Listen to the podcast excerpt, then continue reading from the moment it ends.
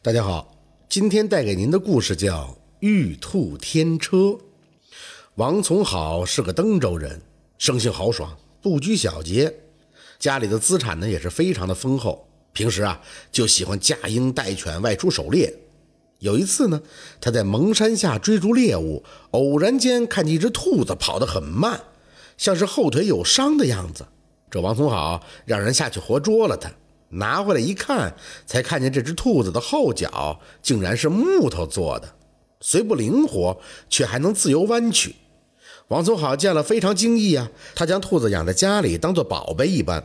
但兔子被关起来以后，他想尽了办法，可兔子却不吃任何东西，他一时也不知道该怎么办。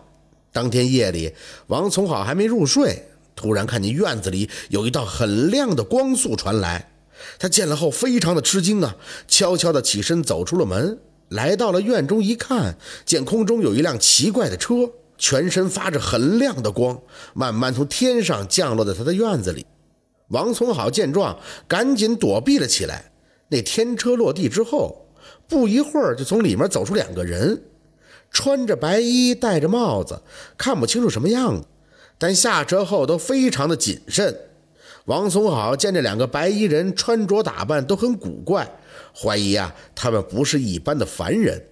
这两个白衣人出来以后呢，似乎在寻找着什么东西。当他们看到关在笼中的兔子后，表现得很兴奋。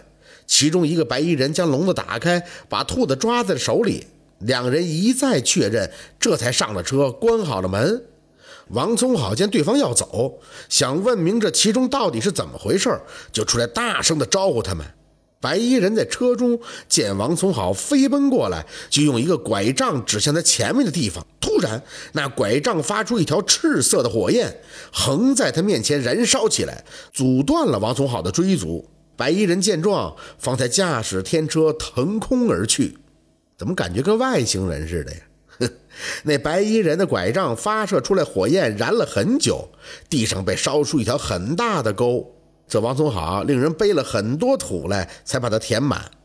这件事很奇怪，白衣人和木腿兔的身份成谜，他们之间有什么联系呢？王从好后来问了很多有见识的人，都没有人能够给他答案。